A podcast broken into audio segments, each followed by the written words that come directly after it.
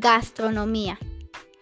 Es el entorno natural del cual obtiene los recursos alimenticios y la manera en que los utiliza, así como los aspectos sociales y culturales que intervienen en la relación que cada sociedad establece. Es también una carrera que se puede seguir a nivel de estudios superiores. Por lo general, denomina gastronomía internacional. La gastronomía no es una en el mundo, sino que se diferencia de país a país, de región a región e incluso de una ciudad a otra. Así existen gastronomías nacionales, regionales y locales. Por ejemplo, la gastronomía mexicana y la peruana son las más variadas de América. Por otro lado, también se denomina la afición a la buena comida y los buenos restaurantes a comer, apreciando y degustando los sabores, olores y texturas, experimentando platos exóticos y disfrutando de los placeres del en general. Conceptos básicos de la gastronomía. Gastrónomo es una persona que ha estudiado a profundidad todos los aspectos de esta.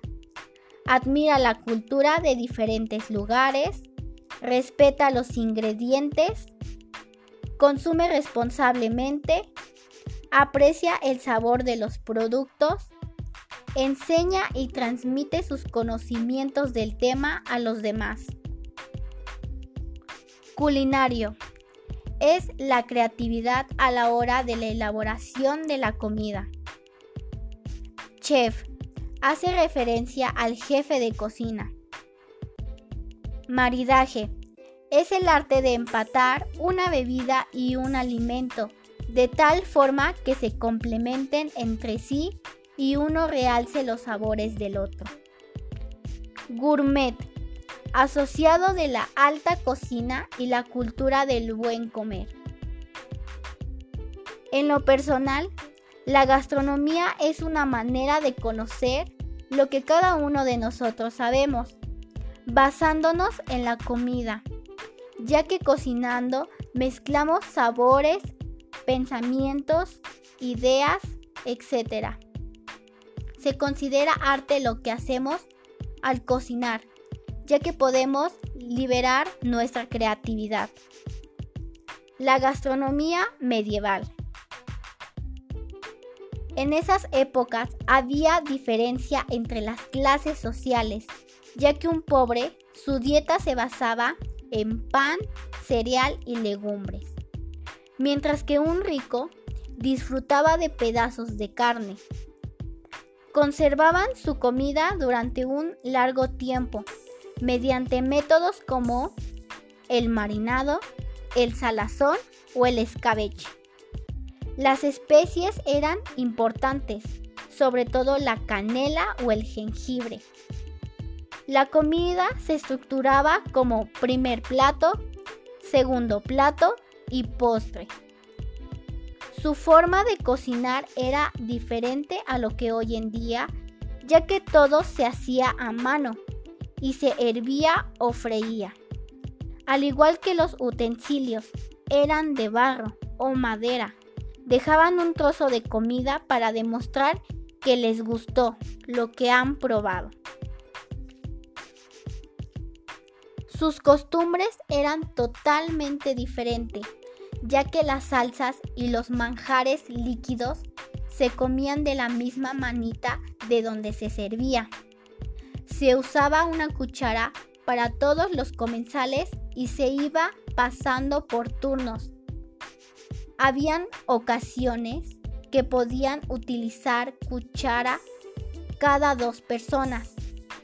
Los invitados comían con los tres dedos de la mano derecha, según sus costumbres en esa época. En las mesas no se usaban manteles, ni servilletas, al igual que los cubiertos. Invitados acudían con sus propios cubiertos. Todos bebían de la misma jarra. Las esposas no tenían plato propio, pues comían del plato de su esposo. Para ellos era un gran honor. Los condimentos preferidos eran azúcar, queso y la canela. Las carnes más usados eran los cuadrúpedos y las aves. La comida que comían los más pudientes era la sopa, al igual que las carnes. Un condimento muy utilizado era el garum, una salsa. Muchos de nosotros quedamos sorprendidos con las costumbres que se llevaban a cabo en esa época, ya que las esposas no tenían su espacio al comer y los invitados como tal no tenían higiene porque bebían de la misma jarra, aunque decían que se limpiaban los labios antes de beber. En esa época, los invitados traían sus propios cubiertos cuando hoy en día sería una falta de respeto o algo inusual, ya que las cosas han cambiado a lo largo del tiempo. Por otro lado, los invitados comían con los tres dedos de la mano derecha, mientras que hoy en día podemos utilizar las dos manos. Las personas como tal no tenemos una manera de comer, porque cada comida o platillo se come de diferente forma y no tenemos costumbres a la hora de comer, ya que las familias son diferentes a las que habían en esa época.